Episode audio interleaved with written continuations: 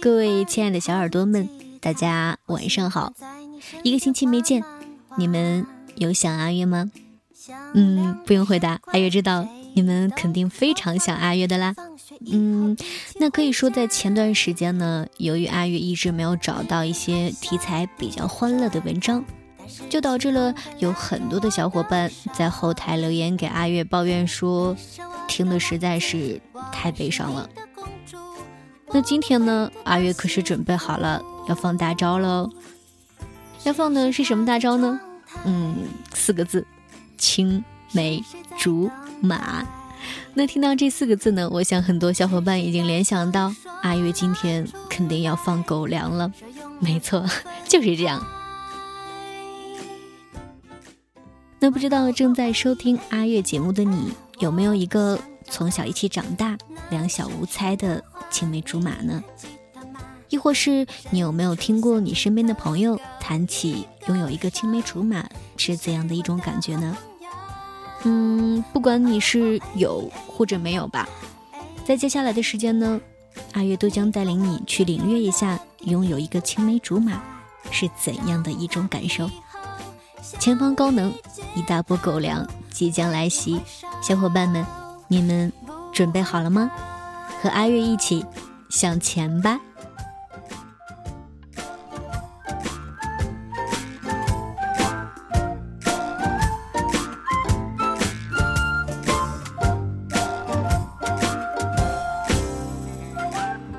你喜欢打篮球，我喜欢在你身边喊加油，把你的名字和你的照片。藏在日记本的背后，你很害羞低着头，但是却勇敢拉住我的手。你是我的王子，我是你的公主，我们会得到幸福。是谁趴在窗台？谁在等待？是谁大声说了出来，说永远不分开？哦哦哦，哎哎呀，我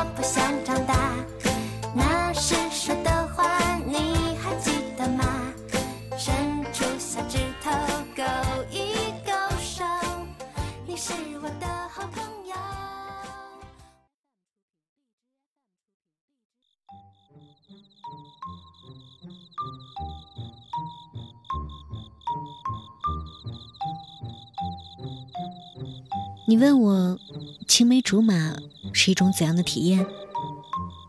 嗯，这样说吧，两家是世交，从小住上下楼，我会叫人开始就一直叫他爸妈、公公婆婆，因为他妈妈很喜欢女孩，结果生了他。我们见第一面是那天他跟着爸妈来我家玩，非要抱我。谁劝都不听，我妈呢就只好把我递给他。结果毫无悬念的，他把我摔了，他爸把他打了。按他的话说呢，就是缘分由此开始。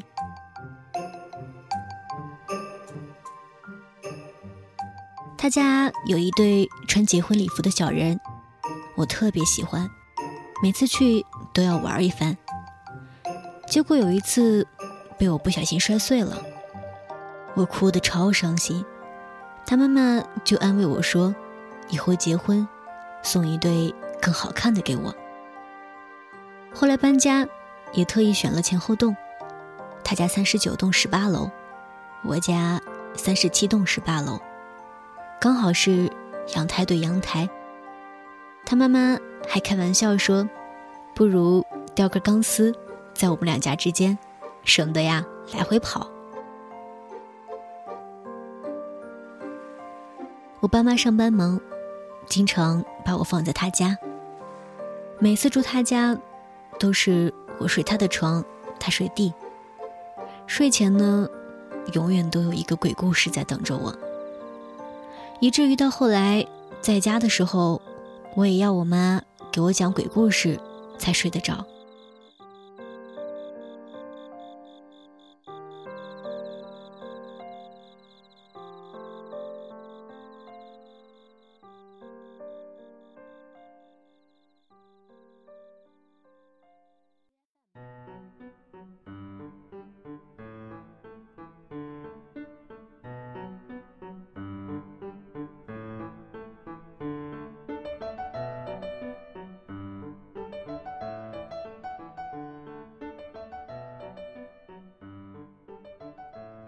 聪明，我的五子棋、象棋全是他教的。我总耍赖，玩不过就掀棋盘。每次呀，他都气得说：“这是最后一次跟我下棋。”但永远到了下一次，他都得求我和他下。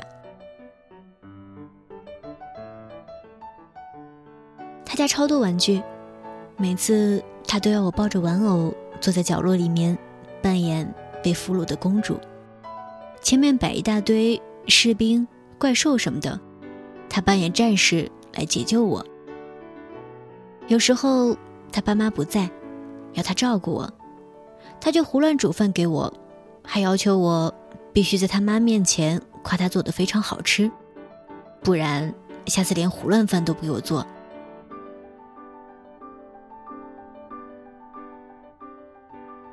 那时候。我家刚买了家庭影院，他经常来。终结者一二三什么的，全是那时候看完的。我当时最害怕里面的变形人，而他却以再也不给我借宠物小精灵为由，逼着我看。本以为我会因为这件事恨他一辈子，但是印象最深的，却偏偏是有次小区停电，我一个人在家。他下了十八楼，又上十八楼，陪我聊天，直到哄我睡着。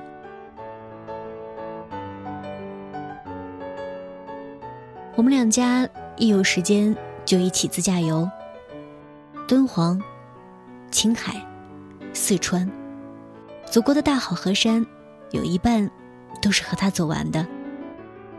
翻开相册，总有一张照片是我站在车前。一手牵着他，另一只手永远拿着一包吃的。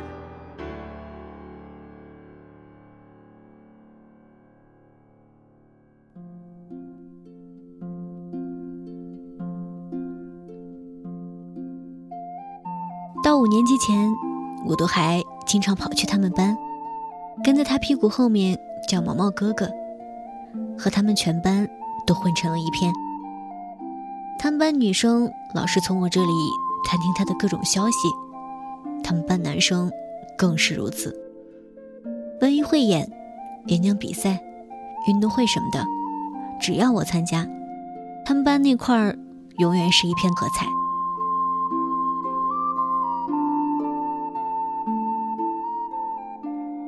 因为老去找他，就和他们班一个男生熟络起来，发展到。每天放学打电话，在终于等到那个男生跟我告白的那天，我兴高采烈的去和他说，他转头就告诉了我妈。作为回报，我呢也把他和他们班每个女生的进展情况详细汇报给了他妈。有次我和同桌在放学路上打架，他骑车经过，竟然置之不理。我冲去他家，哭着向他爸控诉。后来得知，他家在我走之后开了个家庭批斗会，严肃地批评了他的不管不顾。我们一起学过围棋、乐器，他学黑管，我学扬琴。有次爸妈都没空，就要我们自己去，因为不放心，出门之前就问我们。过马路要注意什么？他说要东张西望看车，我踢了他一脚，说不对，应该一心一意好好过马路。在之后的很长一段时间，出门之前，他爸妈都要叮嘱他看好我，尤其是过马路。每次下课天都黑了，我爸爸开车来接我们，我和他在后座各种天马行空，什么组建乐队，什么盖别墅。有次讨论到我们两个出生前其实是神仙时，因为偷吃橘子被贬下凡来当小孩儿。我甚至问他：“那我们变回去之后会结婚吗？”现在想来，也不知道当时前排的我爸作何感想。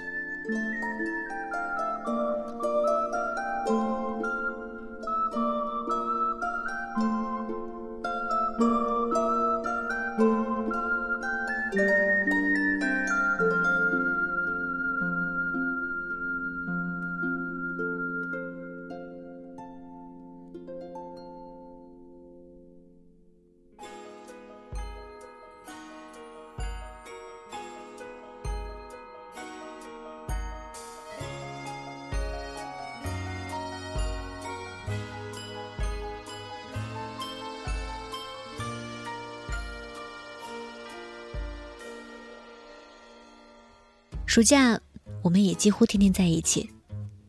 他在规定时间内帮我做完数学作业，我就允许他来我家玩电脑，因为他家电脑被他爸设置了密码。我呢，常常就搬个小板凳坐在他旁边，边写作业边看他玩。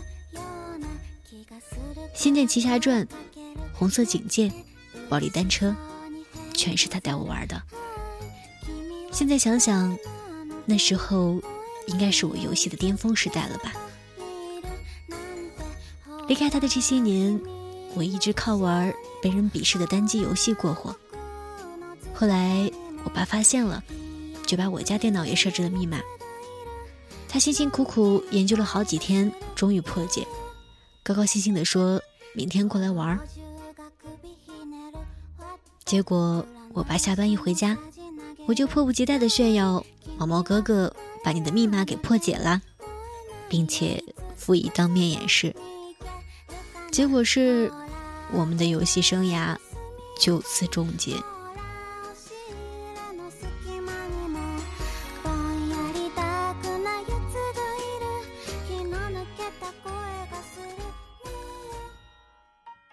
上初中，因为爸妈的缘故，我转学去了其他城市。偶尔回去，还是睡他的床。我们有了更多的话题，他总是以帮我分析为由，把那些追我的男生一一列为不合格。我很听他的话，只有一个例外，是个夏令营认识的，比我大两届的男生。他怎么说我都不听。果然在一起没多久就分了，我伤心的不能自已。整天打电话跟他哭诉，结果他在某一天放学后，竟然出现在了我们学校门口。那是我活到迄今为止收到过的最大的惊喜。虽然后来事情败露，他因为翘课和偷钱被他爸狠狠地揍了一顿，我是听我妈说的，他至今都没有跟我提过。我也就没有告诉他。其实，我到上大学之前，还对那个男生念念不忘，只是因为不想让他觉得白挨了那一顿打，所以一次又一次的抑制住了想给他打电话哭诉的念头。整个高中，我们都没有再见面。考上大学的那个暑假，我高考失利。几分之差，跟港大失之交臂。他开车去机场接我，我们竟然都没认出彼此。他已经长到一米八，穿 CDG 的经典款和李维斯牛仔裤。见面第一件事就是我抱着他大哭一场。之后的一个星期，他每天带我吃喝玩乐。走的时候，他却送我说：“什么时候不开心了，就和他说。”他给我寄机票，我只管飞。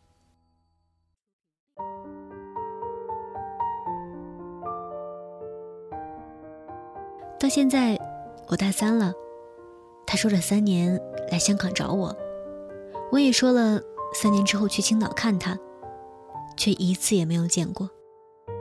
只是一看见和小时候相关的东西，就立刻想发给他。他说我永远是导致他被揍的幕后推手，我说他永远是我情路坎坷的罪魁祸首。最近，从我爸妈那里听说，他们全家要移民加拿大，还没来得及问他，他就走了。昨天收到他寄给我的一个电子相册，里面全是我们小时候的照片，每一张都有时间和地点。相册封面，他写着：“反正地球是圆的，走着走着，就又会遇见的。”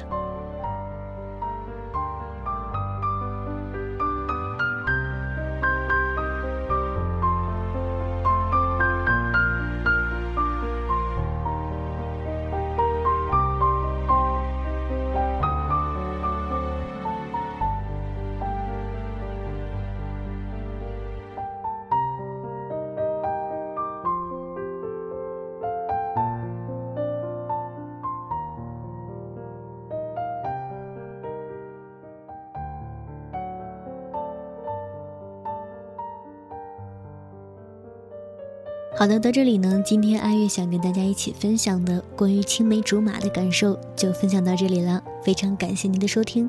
那在节目过后呢，如果你有更多关于青梅竹马的感受要说给阿月听，或者是有好的文章要分享给阿月的话，都欢迎你私信阿月，或者在评论区里面直接留言。另外，如果你喜欢阿月本期节目的话，都欢迎你点赞和转发哦。在这里先行谢过啦。好了，各位亲爱的小耳朵们，晚安。铁道旁赤脚追晚霞，玻璃珠铁刻英雄卡，顽皮筋迷藏石桥下，姥姥有那些作业吧。铁门前篮筐银杏花，茅草屋可有住人家？放学路打闹嘻嘻哈，田埂间流水哗啦啦，我们就一天天长大，甜梦中打败兔年牙。也幻想神仙科学家，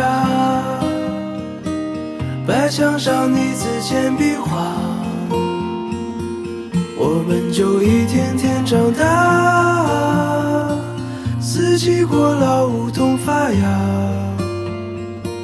沙堆里有宝藏和他，长板凳搭起一个家。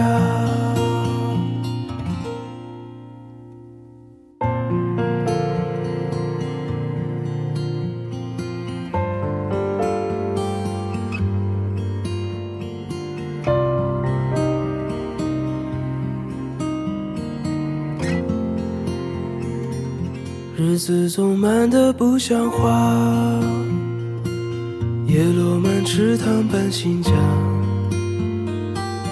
二十寸彩电披沙发，五点半大风车动画，晚饭后那凉星月下，萤火虫微风弯月牙，大人聊听不懂的话。鬼怪都躲在床底下，我们就一天天长大，记忆里有雨不停下，蝉鸣中闷完的暑假，新学年又该剪头发，我们就一天天长大，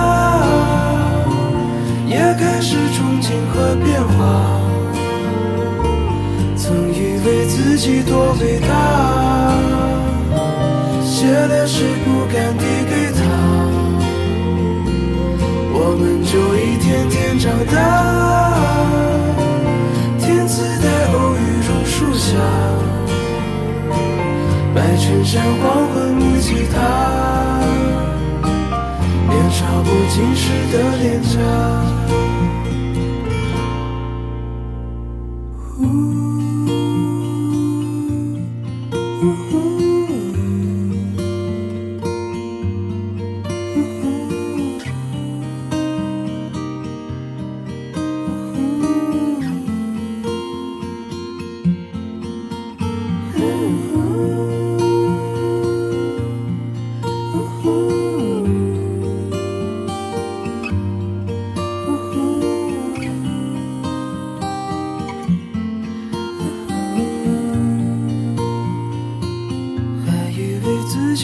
己多伟大，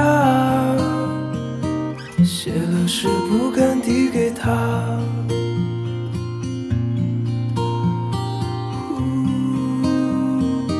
想想是不敢递给他。